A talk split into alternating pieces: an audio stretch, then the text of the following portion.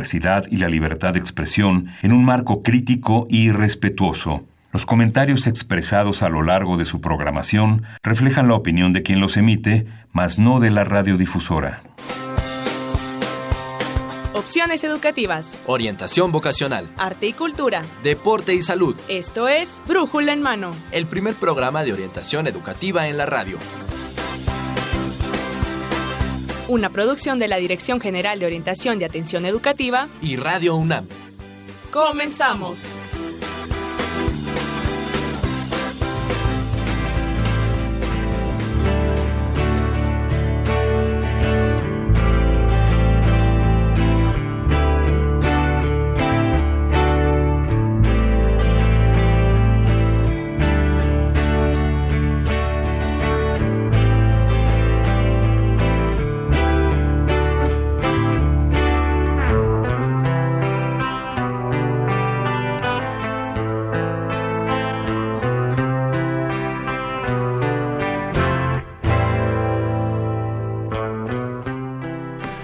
Hola, ¿qué tal amigos? Muy buenos días.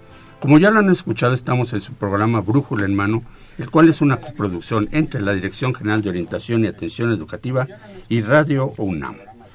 Este, están en sintonía en el 860 de AM de Radio Universidad Autónoma de México y hoy lunes 8 de enero vamos a transmitir el programa número 1122 de esta serie. Como cada lunes vamos a tratar varios temas de interés para la orientación educativa y esperamos que sea de su interés.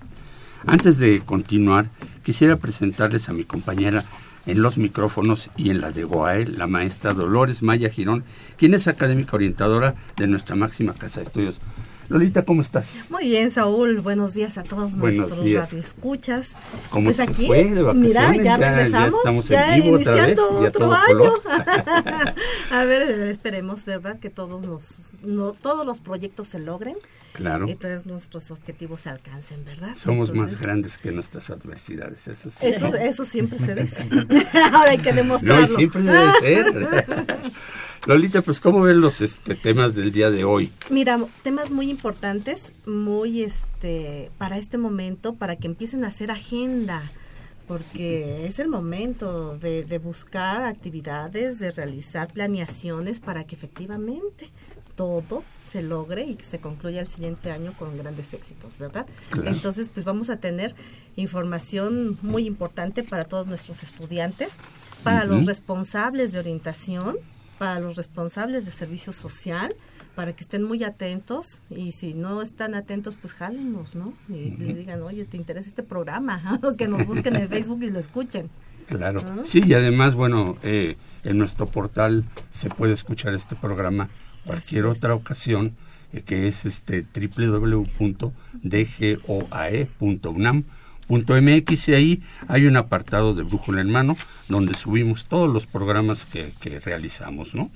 Y Lolita, pues para comenzar este nuestro programa, eh, yo quisiera primero que les dijéramos cuáles son nuestras redes sociales, nuestros Claro teléfonos sí. con el que se pueden eh, comunicar, este, porque vamos a, a sortear en este y el siguiente programa el tomo número 8 de la enciclopedia sobre la Real Expedición Botánica de la Nueva España, que como tú sabes lo hemos venido haciendo desde el año Desde pasado. El año pasado y todavía nos quedan tomos. Todavía son 12.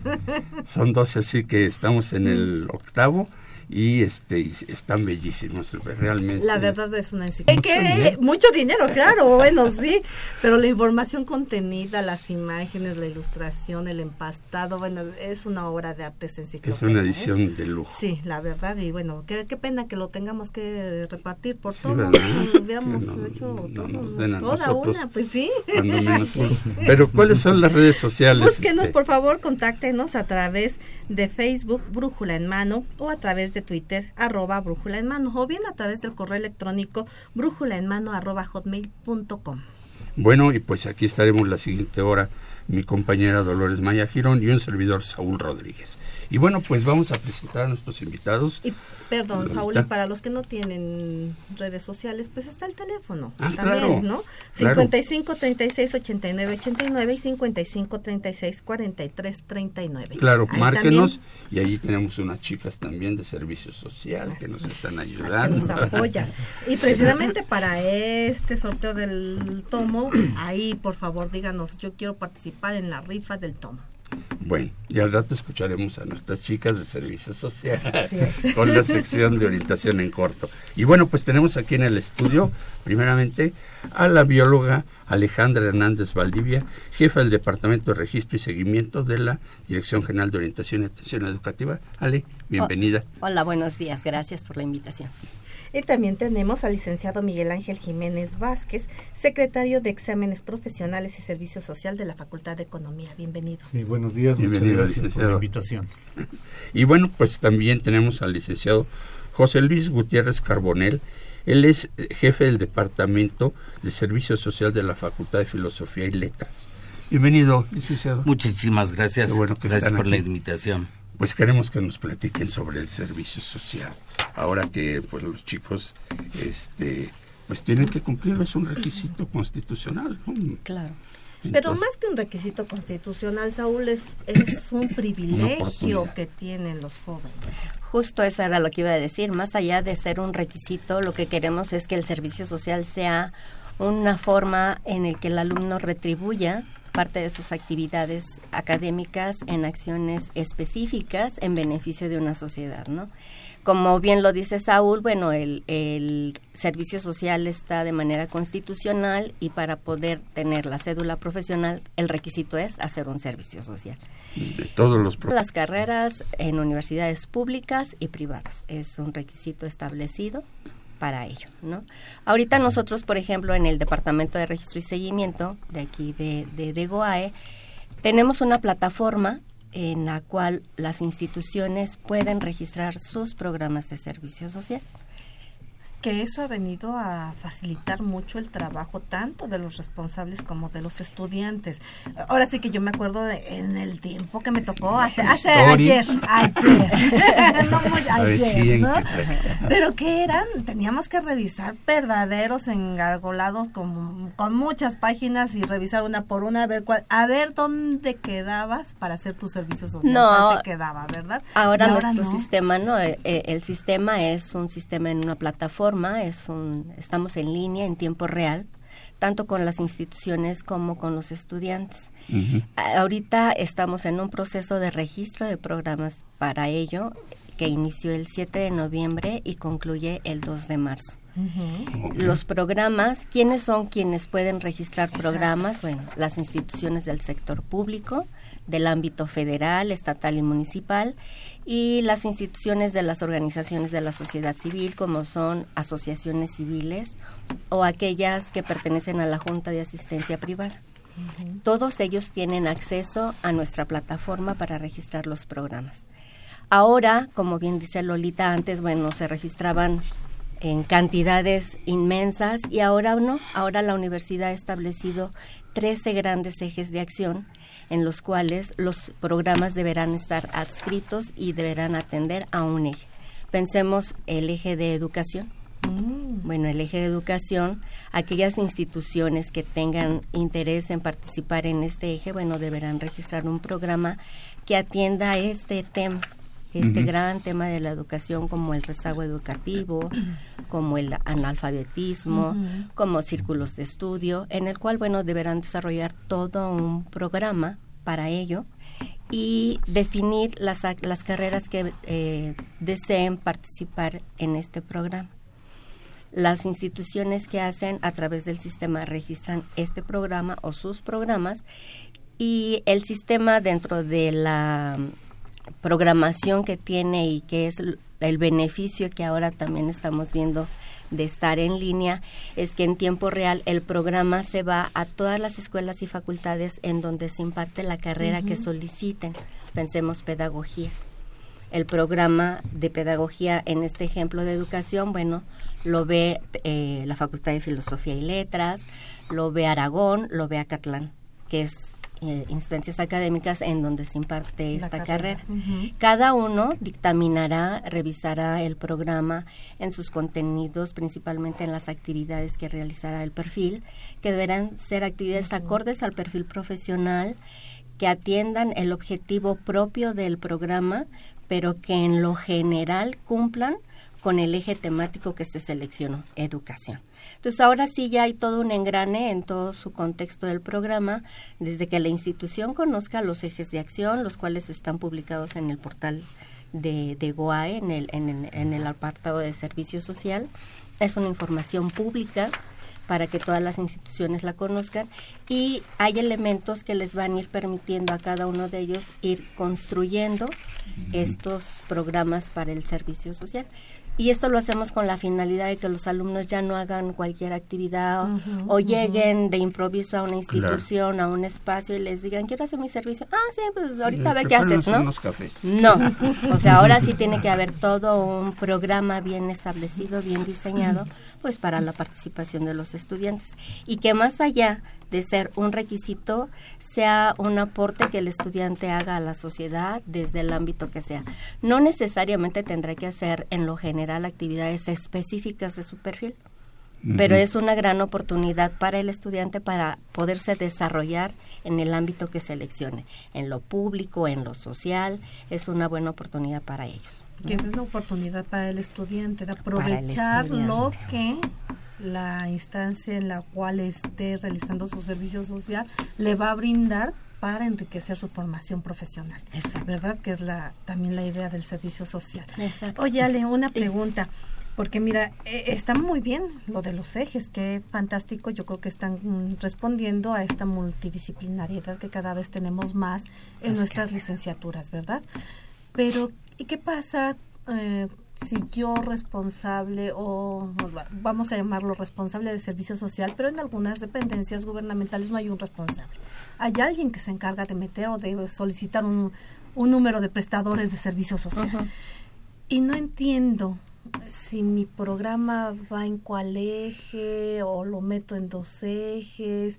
¿Hay alguna forma de asesorarlos, de apoyarlos, de que realicen su trámite para que quede exactamente en el eje que corresponde, porque a veces lo hacemos por actividad y no por eje. Exacto.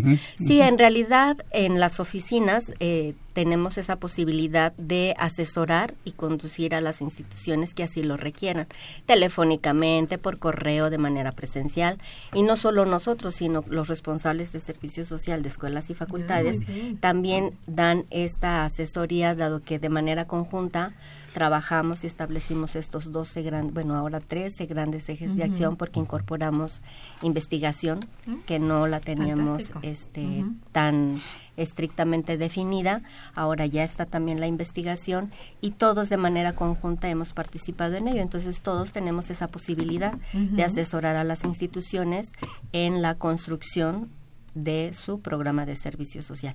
Y como bien dices, Lolita, los programas solo deben de atender un solo eje de acción. No pueden atender dos, porque entonces se pierde como la idea del programa, ¿no? Entonces queremos que sea un solo eje de acción con un objetivo muy claro, muy preciso, con unas carreras específicas que den oportunidad de arrancar un programa ya diseñado y conforme vayan avanzando el, el proyecto, si se requiere de participar más carreras, bueno, se incorporarán al, al mismo, ¿no? Pero la, idea es esa, un programa muy... Entonces el mecanismo es, si tienen un proyecto, acudir a la de GOAE con ustedes primero y presentarlo o ya previamente ellos ya platicaron con la gente de la facultad o demás no sé, ya se pusieron de acuerdo. Y lo llevan ustedes para que lo validen o cómo, cómo es? En este momento, dado que el sistema está abierto, el sistema es público, no está restringido a nadie.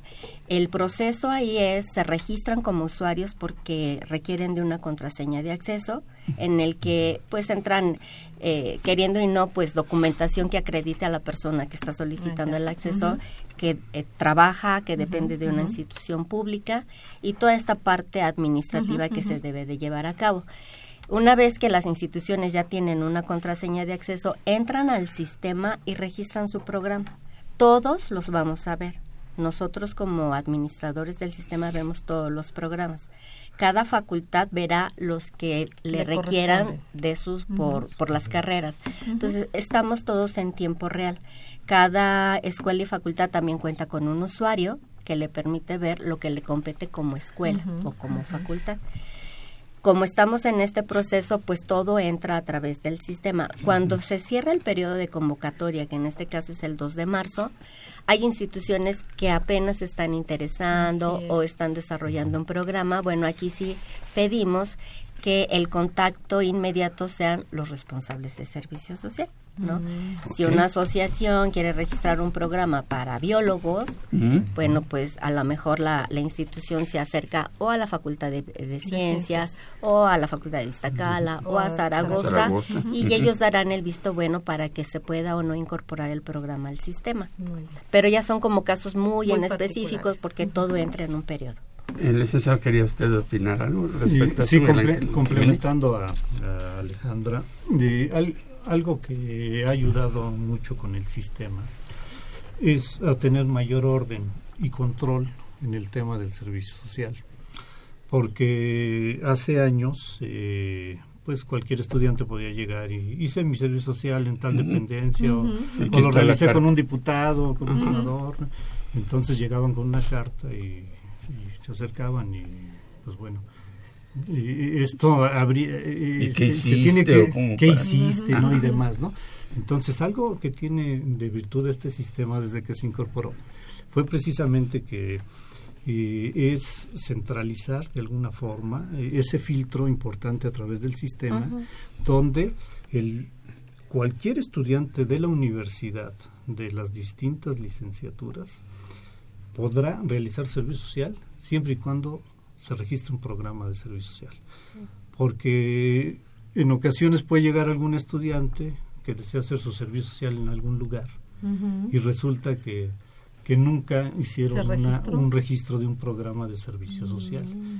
Por eso es bien importante y esta convocatoria, lo que ha recalcado eh, eh, Alejandra, que el sistema está abierto en este momento, ese eh, es el tiempo idóneo y qué bueno que estamos iniciando este año, ¿no? ¿Cuál es la dirección de ese, del sistema, licenciada? Es Ajá. Perdón.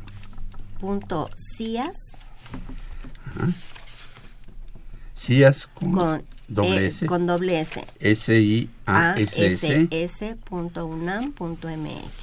Correcto. Bueno, y a ver, veamos ahora del lado de las facultades. ¿Cómo ¿Qué está? sucede con los Uno- chicos? una parte importante de lo que comentan es que con el sistema tenemos ahora la posibilidad de controlar los programas, efectivamente, y, y de que no sea ah, de tal manera que el alumno vaya a buscar él mismo dónde pueda realizar su servicio social, sino que con el registro de programas no solamente nosotros estamos tratando de controlar la pertinencia de la actividad profesional, sobre todo. Algo que durante mucho tiempo se manejaba es que el servicio social era visto como un mero trámite o como o el alumno que podía ah, ejercer actividades administrativas, sacar copias, ir a... a, Entregar, en- este, entregar Claro, papeles sí. o, o sacar copias, eh, etcétera. Entonces, a partir de eso, nosotros pens- eh, hemos consolidado una plataforma para que el servicio social verdaderamente pueda cumplir con tres requisitos que nosotros hemos eh, caracterizado perfectamente el servicio social. Y que esto es que más de ser una actividad meramente administrativa, pueda ser una actividad formativa que al alumno mismo le represente una oportunidad para poder ejercer los conocimientos adquiridos durante su formación profesional. Uno, que además pueda retribuir efectivamente lo que la sociedad ha hecho para que él pueda estudiar en la universidad. Y tercero, eh, que eh, efectivamente esa actividad que realice el prestador pueda tener un beneficio colectivo, que realmente pueda ah, ayudar a paliar algunas necesidades comunitarias. Que sobre todo es- esas tres partes que para nosotros eh, debe contemplar el servicio social, hemos tratado de canalizarlas a través de esta plataforma y cuidar, sobre todo las facultades, cuidar mucho que, la, que el servicio social sea realmente una actividad profesional. Y, y eso es muy importante porque también había decepción por parte del estudiante. Sí, claro. Uno buscaba el servicio social, los nombres eran bien bonitos y a la hora de hacer las actividades decías, híjole, si para esto estoy aquí tres horas al día o dos horas al creo que creo que no es, pero bueno. Tengo que hacer el servicio social, Exacto. ¿no? Entonces creo que eso es muy importante, facilitarle también al estudiante tanto la búsqueda como esa formación que nos da el servicio social. Li- Licenciado, perdón, quería el licenciado Sí, complementando esta parte que es muy importante para los estudiantes. Y a través del sistema y cómo la universidad ha aprovechado las nuevas tecnologías del Internet, se puede, existe toda una plataforma donde los estudiantes ingresan con su número de cuenta, eh, la facultad, y les despliegan todas Todos los la- todos los programas que ya fueron previamente registrados en el CIAS Y además Avalado programas por- avalados por cada facultad. Entonces el alumno ya ya no tiene por qué estar este sufriendo buscando lugares De- desde la comodidad de su computadora puede ingresar con su número con el número de cuenta, Cuenta. y ver todos los programas que queden, ¿no? Muy bien. Eh, esto esto es este importante. Eh, algo algo Per- que- Perdón, el sí. número de cuenta de cualquier universidad. No, No. solamente la plataforma está abierta a alumnos UNAM. Ah, ok. son UNAM los y de la- sistema incorporado a la UNAM. Sí, sí, perdón, Nada sí, más. sí. Sí, alumnos UNAM. Y, y- y algo importante que, que sí debemos señalar es que el servicio social eh, debe ser mínimo seis meses, Exacto. ¿no? La temporalidad. Y les recomendamos eh, que revisen el reglamento general del servicio social que está en la misma plataforma. y sí valdría la pena que, que lo revisen, tanto los que quieran registrar programas Como los que como lo- los que lo, lo van a realizar, porque en ocasiones sucede que no hay un conocimiento del reglamento no general de la universidad de- del servicio social por parte de quienes son los responsables de recibir estudiantes y de los propios estudiantes. Entonces eh, se pueden dar ahí El, algunas el- situaciones, el ¿no? tiempo es siempre nuestro verdugo y tenemos que terminar esta sección, pero aquí hay una pregunta de José Guadalupe Medina, este, el cual dice que a partir de qué semestre los estudiantes pueden o deben re- realizar su servicio, eso depende de cada facultad. Pero 70%. básicamente, efectivamente, hay modi- mo- mo- em, modalidades diferentes dependiendo de las eh, escuelas y facultades. La escuela de medicina, la facultad de medicina, eh, ahí para los médicos el servicio social tiene que ser de un año, obligatorio. En otros casos, en otras disciplinas, el plazo mínimo son seis meses. Pero es bueno preguntarlo porque hemos por reglamento establecido que al menos salvo ciertas modificaciones, todo alumno que quiera realizar su servicio social debe de contar ya con el 70% de los créditos de su licenciatura para poder iniciar el Y servicio social. dirigirse al departamento o a los departamentos de... Que se puede dirigir efectivamente a los departamentos de servicio social o como lo hemos señalado, entrar a la plataforma, buscar un lugar donde eh, encuentre la oportunidad de realizar el servicio social y una vez que haya encontrado algunos programas Que que le sean a- atractivos, entonces sí empieza la parte de trámite donde ahí sí acudirá a la escuela o facultad para ver los requisitos específicos de cada escuela y facultad. Y esto es importante, 70% de créditos. Sí. Sí, porque hay, hay chicos que ya van más arriba en el en el séptimo semestre, pero llevan adeudando bastantes materias y todavía no cuentan los créditos. Y para el sector salud es el 100%. Por ejemplo, eso no está regulado o ya es a Eso es de... independiente al servicio social muy y dependerá de cada una de las carreras. Bueno, pues eh, Pues nos les tenemos que ir, pero mucho. muchísimas, Muchísimas gracias. gracias ¿Quieren algún mensaje final? Pues el mensaje final, que, que entren al sistema, que lo revisen muy bien eh, y los esperamos para que hagan un buen servicio social y de, que no dejarles que no solamente es un trámite, es parte también de un ejercicio profesional donde hay un aprendizaje previo a que puedan ejercer alguna de las licenciaturas. Es el primer contacto con el mundo laboral, que, que, no se pierdan esa oportunidad de tener ese contacto. Pues, eh, bióloga Alejandra Hernández, muchísimas gracias. Al contrario, Licenciado gracias. José Luis Gutiérrez Carbonel, muchísimas gracias. Gracias por la invitación. Licenciado Miguel Ángel Jiménez, gracias por, por estar aquí. Ahorita pues vámonos, vámonos a, la siguiente, a la sección, siguiente sección. y recuerden que nuestros teléfonos es 55 36 89 89 y 55 55 36 43 39. Vamos a un corte. ¿Eres una institución público-social y por primera vez quieres unirte al sistema de servicio social del UNAM? Debes registrarte y para ello es necesario ingresar al sistema www.cias.unam.mx y conocer las políticas y lineamientos vigentes del servicio social universitario. Seleccionar la opción de usuarios institución receptora e ingresar los datos solicitados en el formulario. Si la solicitud es aceptada, el sistema genera la contraseña de acceso a la plataforma. De lo contrario, los motivos son de rechazo.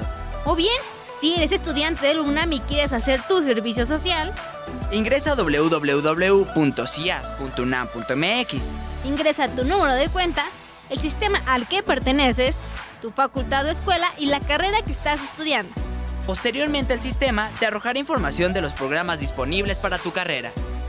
Para más información sigue escuchando Brújula en Mano.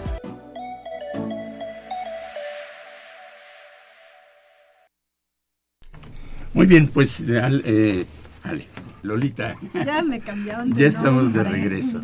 Y pues ahora tenemos en esta sección de orientación educativa en las facultades, perdón, en, en el bachillerato este, la experiencia del Colegio de Ciencias y Humanidades. Y para este fin tenemos en nuestro estudio a... Al licenciado Hugo César Morales, él es jefe del Departamento de Psicopedagogía de la Dirección General del CCH. ¿Qué tal? Mucho Bienvenido. Gusto. Muchas gracias. Y a la doctora Gloria Ornella, secretaria estudiantil de la Dirección General del CCH. Bienvenida, doctora. Eh, gracias a ustedes, esta oportunidad muy importante, ¿verdad? Pues vamos directamente. Pues vamos directamente sí. al tema, porque bueno, hablar de orientación nos podemos llevar toda horas, la vida. Horas y ¿verdad? horas y horas. Entonces, este, pero ¿qué pasa? Hablar de orientación es hablar directamente de los jóvenes. Pues, de esos que tenemos en las escuelas y que a veces, bueno, las facultades pues, ahorita se fueron los responsables de servicio social, pero las facultades siempre se andan quejando de que no están orientados, ¿verdad?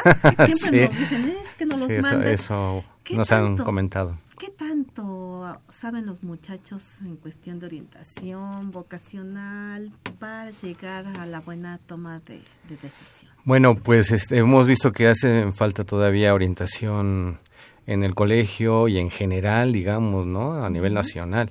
No es un problema únicamente del colegio.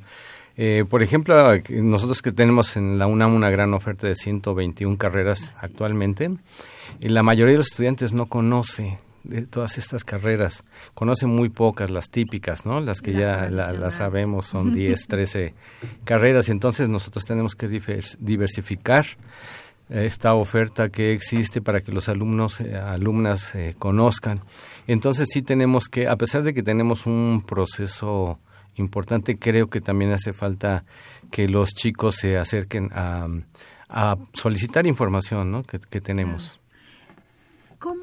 ¿Cómo es el proceso de orientación en, en el colegio? Porque, eh, o sea, desafortunadamente el colegio no tiene tantos orientadores, esa es una triste realidad. No existe sí. el número suficiente de orientadores como para que cada alumno contara con uno, ¿no? O, claro. cada, o cada 10 alumnos con uno. Sí. Entonces, ¿cómo se da este proceso? Eso quisiéramos nosotros, ¿verdad? Que, Sí, que nosotros tener suficiente así un edificio completo de psicopedagogía para poder orientar a todos los chicos, pero no.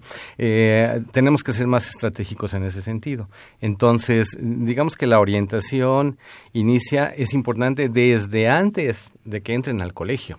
En secundaria tendría que Desde secundaria tendríamos ya que estar, eh, tendría que estar dándose la orientación, pero cuando van a entrar al colegio para empezar, eh, es- eh, damos información porque queremos que tengan muy claro qué es el Colegio de Ciencias y Humanidades, qué es lo que van a estudiar, aprender ahí y qué oportunidades tienen para pasar después a la UNAM, ¿no? Porque tenemos nosotros en el colegio, tanto en el colegio como en la prepa, lo que es el pase reglamentado. Claro. Que a veces ese es el atractivo para los jóvenes, no Sí. tanto el modelo y que los jóvenes deben de entender esto.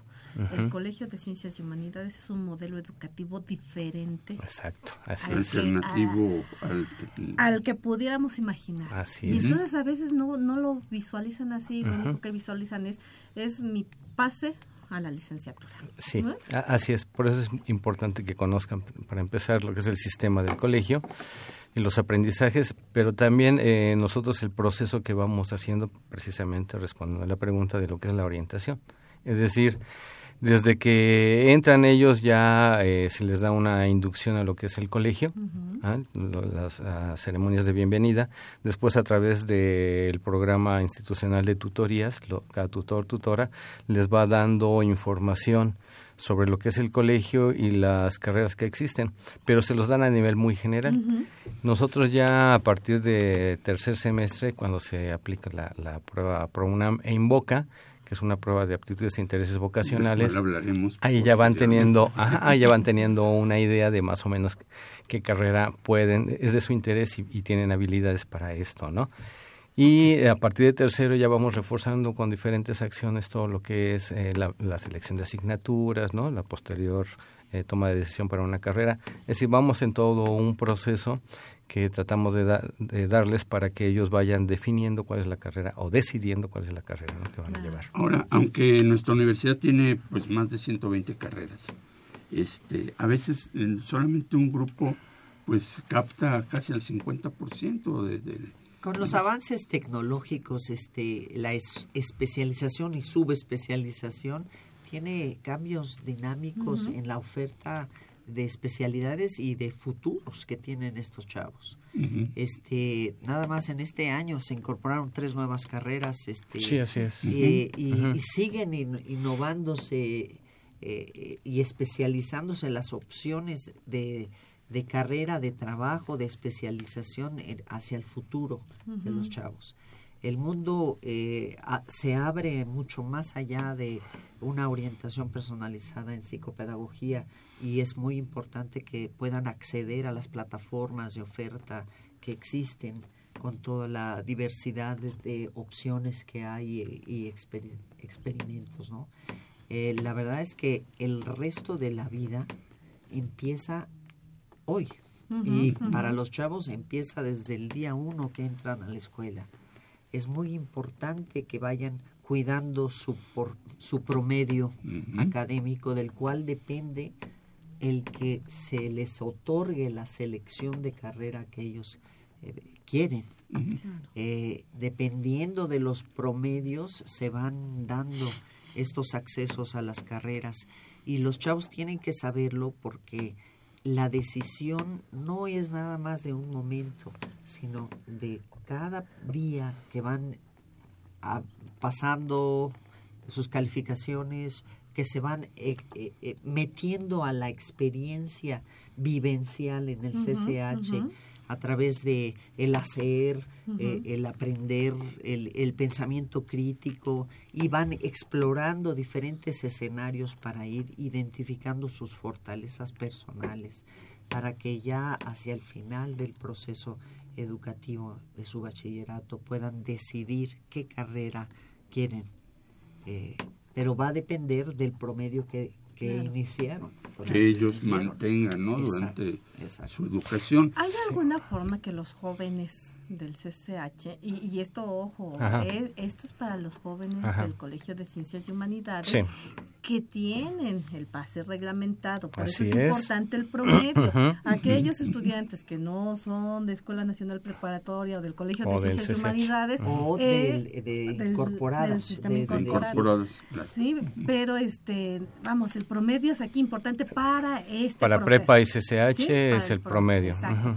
¿Hay alguna forma que el estudiante desde el primer día que entra al CCH sepa y diga, bueno, debo de mantener tal promedio mínimo para poder solicitar la carrera que yo ya estoy pensando? Todos ellos ya traen una idea de lo que quieren estudiar más o menos, ¿no? O sea, quizás por influencia familiar, quizás, no sé, por, por moda, ¿no? Pero todos más o menos traen, y sin embargo dicen, bueno, no, no, no prevén esto de que, pues para ser médico necesito tener un, bombero,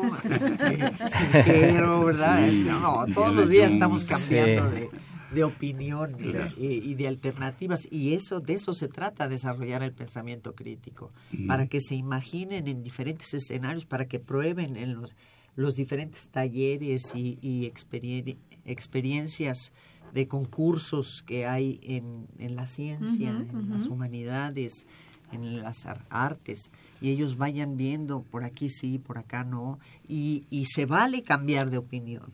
Eh, a lo largo de su proceso en el, en el CC, que la decisión se vaya construyendo desde su inicio. Sí, y bueno, además de eso, en, como hemos visto esta cuestión de que deben cuidar mucho con su promedio, hace como dos años elaboramos un simulador de promedio escolar para los estudiantes. Ellos pueden ir teniendo retroalimentación y hacer una proyección de cuánto necesitan para ir aumentando su promedio de acuerdo a la carrera que están pensando llevar, porque como dice Loria, bueno, pues a veces cambian de opinión. Y por eso precisamente les decimos que deben de mantener un buen promedio, que mínimo nueve de promedio, con nueve ya pueden elegir nueve en adelante, eh, cualquier carrera de su interés, ¿no? en cualquier campus de, de la universidad. Entonces esto nos está sirviendo mucho este simulador, solamente que tenemos que eh, diversificarlo en todos los planteles, se está llevando a cabo en algunos, algunos alumnos cuando llegan lo solicitan, con mucho gusto se hace. Entonces estamos eh, tratando ya de masificarlo, por decirlo de alguna manera, este simulador, porque sirve bastante al alumno, que no es únicamente el simulador, no es únicamente el promedio, sino como dice Gloria, todo un contexto, ver precisamente por qué quieres estudiar, eh, te interesa, sabes de él, conoces del campo laboral, dónde puedes trabajar o no. son muchas las preguntas que, ¿no? las circunstancias y las respuestas que deben tenerse como para decir, estamos estudiante. Doctora, ¿nos podría platicar así rápidamente eh, qué son las carreras de pase directo, indirecto y con prerequisitos para a ver, Hugo. Sí, lo, lo, que sucede es que, bueno, nosotros tenemos el, en general el pase reglamentado, que pueden elegir a, la mayoría de las 121 carreras de manera directa. Ya tengo este promedio y accedo, pero no todas. Hay algunas digamos, eh, por ejemplo, las de pase indirecto, además de haber elegido, vamos a suponer, voy a, yo quiero ciencia forense, que es de pase indirecto. Entonces, primero eh, elijo entrar a alguna de las carreras eh, que son psicología, derecho, química, biología, filosofía, medicina, por supuesto. Y ya de ahí, entonces, solicito entrar a ciencia forense. Y en ciencia forense me van a hacer un, examen de conocimientos, o sea, cierto, hay un filtro para poder entrar, eh, eh, por eso se le llama de pase indirecto, todavía tiene que, eh, mm, digamos, tener una serie de entrevistas, exámenes, pruebas para poder ver si se quedan o no en, la licenciatura de ciencia forense.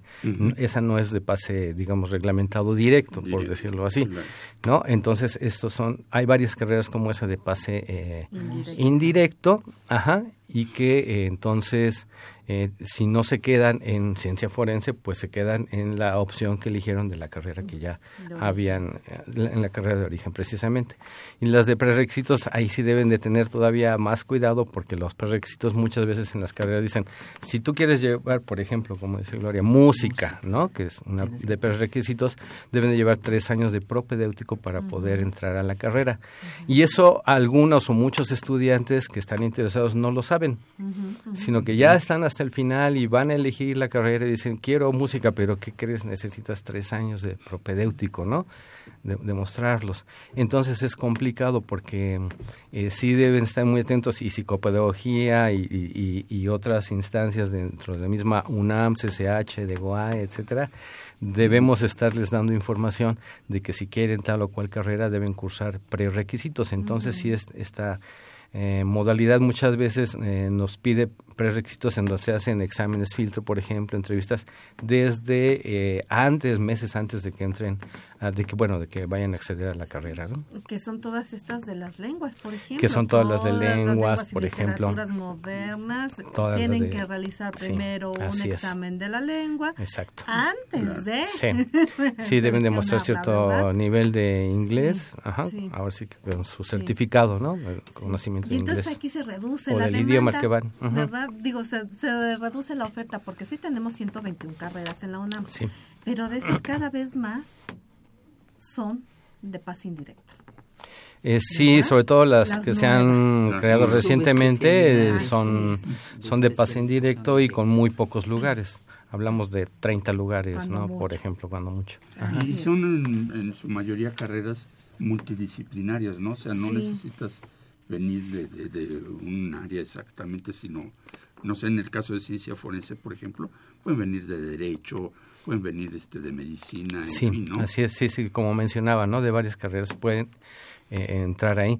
Eh, sí se, eh, o sea, si hay perfiles específicos para determinadas carreras, tanto de pase reglamentado o directo, eh, como pase reglamentado, pues, como pase indirecto y prerequisitos, sí hay ciertos perfiles, pero en general sí ya se está abriendo en este sentido de la multidisciplina, ¿no? En el caso del CCH, bueno, pues este, por la forma que nosotros tenemos eh, nuestro plan de estudios, que es de quinto y sexto semestre, ahí este, que eligen, pues tienen que elegir siete materias, ¿no? De las diferentes áreas, ¿no? De la 1, 2, 3 y 4, digamos, ajá porque eso es lo que pretende siempre el colegio, que tengan conocimientos tanto de las ciencias formales, digamos, como de las humanidades, el conocimiento general que les damos nosotros, y de ahí ya pueden eh, elegir cualquiera de las carreras, pero obviamente hay algo que se llama en las materias preferenciales, ¿no? Esquemas preferenciales para que tengan cierto, sí, se fortalezca su formación y tengan cierto perfil para la carrera.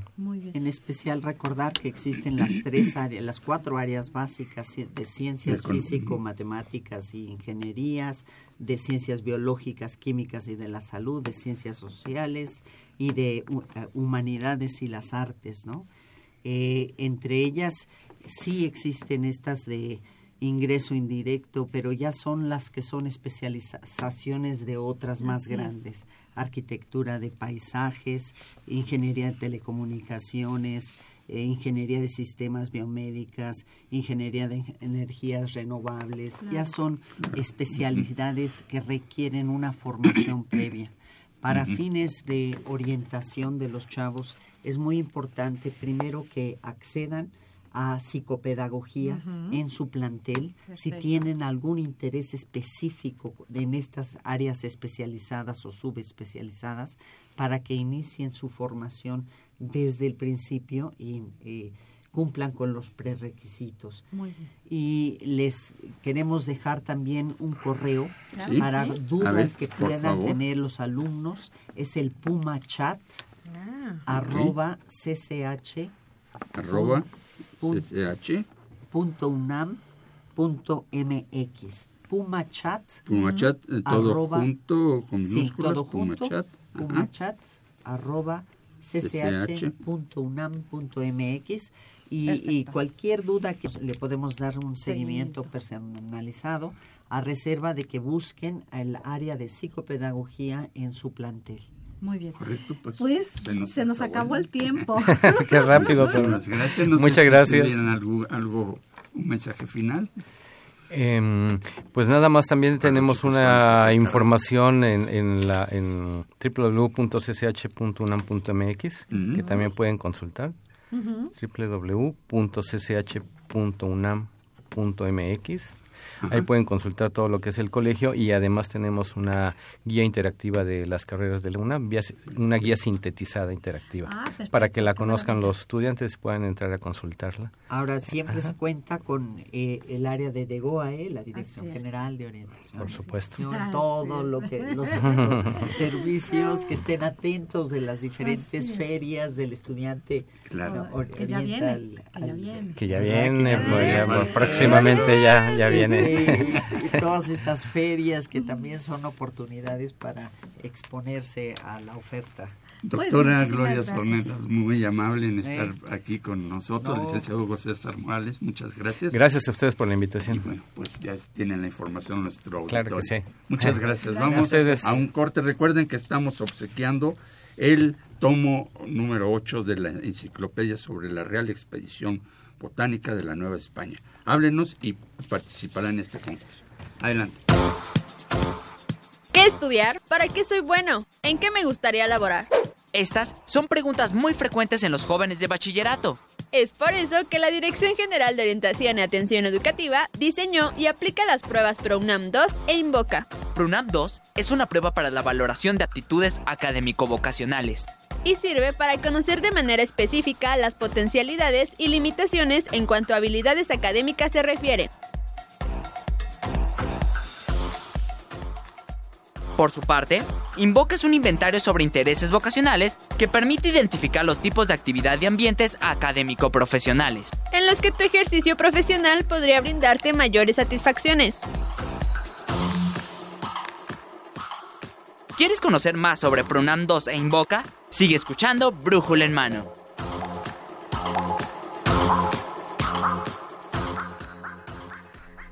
Muy bien amigos, pues ya estamos aquí de regreso y bueno, pues tenemos en nuestra última sección, Lolita.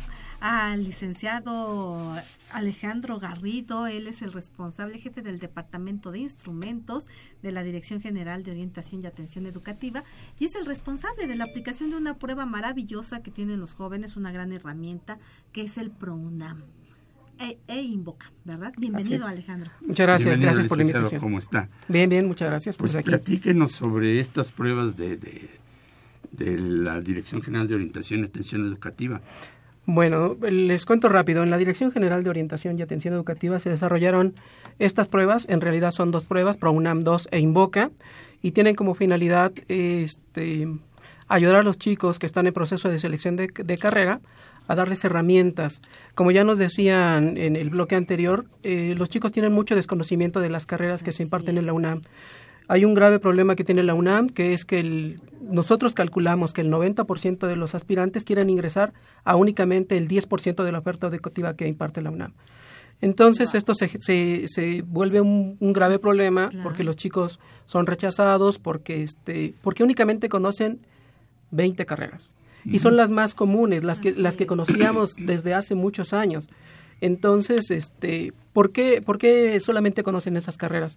Porque es lo que, lo que escuchan de, de sus papás, la forma de elegir carrera entre los, entre los eh, chicos que están a punto de elegir carrera son muy, muy diversas. Eh, eh, pueden dejarlo al azar, como ya mencionabas hace un momento, la tradición familiar o la influencia familiar, el azar, eh, este, por seguir a los amigos, a la novia.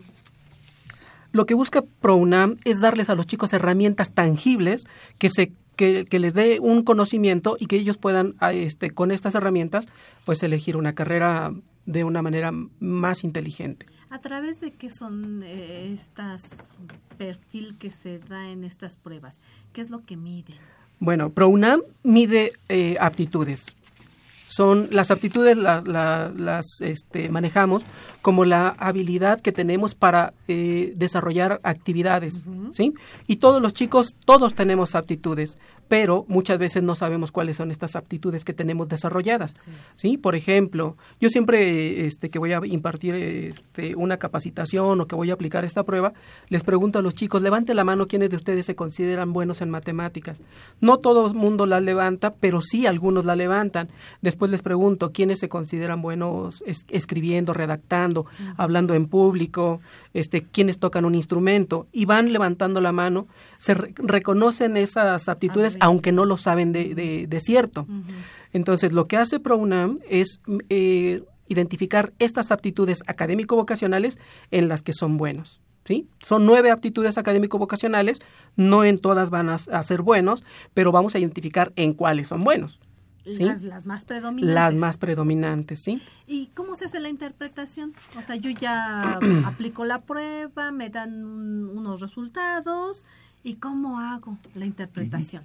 Bien, eh, junto con ProUNAM se aplica otra prueba que es este se llama Invoca, es el inventario de intereses académico vocacionales y lo mismo es un cuestionario donde a los chicos se les pregunta cuáles son las actividades que te gusta o te gustaría realizar en la vida. Y todas estas, estas eh, eh, preguntas tienen que ver con eh, 14 intereses que también son académico vocacionales.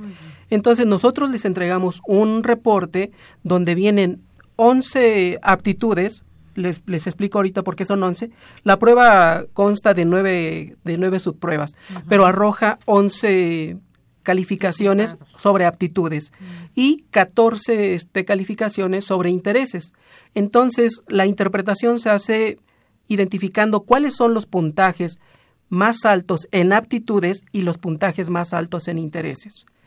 Una vez que yo identifico cuáles son esos puntajes, en la parte de atrás de un reporte que les entregamos, que es personalizado, que es individual para cada persona, aparecen las 121 carreras que se imparten en la UNAM, este, con los intereses y las aptitudes que, que se requieren para cada carrera. para cada carrera.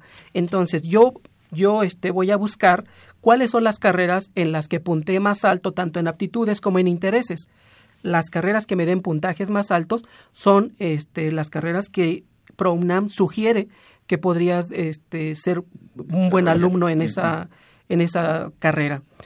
Es bien importante que no nos quedemos únicamente con una interpretación, sino que hagamos las eh, acciones necesarias para poder este, tener éxito realmente en una, en una carrera. No basta, por ejemplo, si yo voy al médico y el médico me manda a hacer unos análisis, los análisis no me van a curar. tienen que tener una interpretación los análisis y darle una continuidad. Lo mismo ocurre con los resultados de ProUNAM. A mí me van a entregar los resultados de ProUNAM, yo voy a saber cuáles son las carreras en las cuales puedo tener éxito académico y el siguiente paso, que lo voy a hacer solo o que lo voy a hacer con mi orientador o con mi psicopedagogo, es investigar qué onda con esas carreras, porque muchas veces ocurre que este que nosotros pensamos en una carrera y dices ya por el nombre no me dice nada si yo averiguo más de la de, de, esa carrera averiguo sobre el campo laboral para ingresar el perfil de egreso las materias porque muchas veces alumnos eligen eh, una carrera porque creen que no va a haber matemáticas o que las matemáticas son más o no van a leer mucho. o no van a leer mucho. Y esa es una esa es una fantasía. De repente este aunque la prueba está diseñada para alumnos de bachillerato en proceso de elección de carrera, también se utiliza para alumnos que eligieron mal una carrera, que, que, ya están cursando una carrera que al final no les gustó y que tienen que hacer cambio de carrera. O sea, el, las pruebas no me, o estos instrumentos no me van a decir, tú, eres, tú sirves para ingeniero químico, pero me van a decir, bueno, tú tienes capacidad o posibilidades en esta área. Correcto. Nosotros vemos eso, independientemente de lo que tú personalmente sientas o te apasione, ¿no? Así es. Porque puede ser que, por ejemplo, soy bueno para matemáticas, esto, pero yo, yo quiero bailar. Sí, por supuesto. Acabas de mencionar algo bien importante. Esto que acabas de mencionar, nosotros le llamamos intereses. Los intereses son un motor, son el motor que nos motiva a hacer algo, algo más adelante. Si yo estoy convencido de qué es lo que me gusta, pues entonces por eso les decía, no basta con que yo vaya, presente para UNAM y me entreguen un reporte, sino que continúe ese paso, que la motivación que me da el, el interés continúe para que yo siga buscando, averiguando, este, descubriendo, eh, también despejando eh, dudas y despejando también fantasías, porque de repente nosotros decimos, ah, bueno, estudiemos esta carrera porque esta carrera me va a dar mucho prestigio, porque esta carrera me va a hacer rico, porque esta carrera me va a ayudar en mil cosas. Si nosotros no damos continuidad al, al proceso de, de, este, de selección de carrera o este, e, esta de toma de decisiones, pues bueno, pues entonces no va a pasar nada. Hay que continuar, que, que, la, que los intereses nos motiven a continuar buscando. A seguir buscando lo que queremos. Y Así entender, es. ¿no? Que la prueba no me va a definir, pero sí me va a orientar. Así es. Pues, el licenciado, qué lástima, se nos acaba el tiempo. Pues Algo final que quiera decir, ¿dónde pueden obtener más información sobre esto? Bueno, que en la Dirección General de Orientación y Atención Educativa, en el, la Coordinación de Orientación Educativa. ¿El, el correo? Es el, correo, les voy a dar mi correo personal, es o al teléfono 5622-0430 o 0432. 56 22 04 30 o 32. O 32. Correcto, licenciado, pues muchísimas gracias, Gracias. por estar aquí. Muchísimas Al contrario, gracias. muchas gracias Eh, por la invitación. Y Lolita, pues nos tenemos que Nos ir. tenemos que ir y a agradecemos a los que nos estuvieron escuchando por Facebook, Israel García, Estefanía Acosta, Elsa de la Rosa, Zaira Monroy y Pedro Javier Contla. Y Muchas haremos gracias. también el sorteo con Javier Mayo, eh, Javier Guerra, Daniel Gómez Lezama. eh, Daniel, muchas gracias por seguirnos escuchando. José Guadalupe Medina y Raúl Horta Retana, que son quienes nos han hablado para la enciclopedia. Para y en el próximo programa este, lo sortearemos. Pues, Lolita, nos tenemos que ir. Muchísimas gracias por gracias. escucharnos. ¿Y qué tenemos la siguiente semana? Seguimos con el tema de orientación vocacional en el bachillerato, caso Escuela Nacional Preparatoria. Ahora Ahorita nos, ahora nos toca con Escuela Nacional Preparatoria. Esta vez fue SSH, ahora nos toca Escuela Nacional Preparatoria. Muy bien, pues agradecemos en los controles técnicos a Socorro Montes en la producción y locución, a Marina Estrella, a Jacqueline Ortega, Ingrid Avesilla y Aldo Rodríguez, en la producción de TV en redes sociales a Miguel González y en los micrófonos Dolores Maya. y Saúl Rodríguez. Nos vemos la próxima semana. La Dirección General de Orientación y Atención Educativa y Radio UNAM presentaron Brújula en Mano. el primer programa de orientación educativa en la radio.